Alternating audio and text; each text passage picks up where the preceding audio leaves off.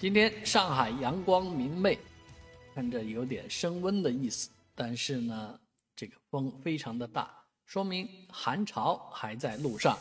啊，在确确实实的是在周五、周六呢，还会有一次降温的过程，啊，这一轮降温将会到达这次寒冷的极值。虽然很多人都在问说，这不是说暖冬吗？说好的暖冬怎么变得这么寒冷？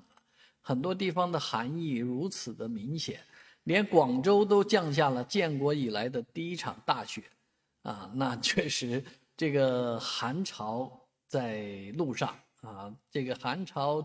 是比较凶猛，但是呢，它持续的时间不会太长，所以在周五达到极值，上海进入零下三度之后呢，气温又将会缓慢的回升。啊，所以这个冬天其实也不会是非常的寒冷，啊，当然在这个时候穿得暖和一点，对自己的身体进行保温也是有必要的，啊，那只要南下的冷空气不要这么凶猛，不要这么频繁，那这个冬天上海应该还是，呃，如科学家们所说的是个暖冬。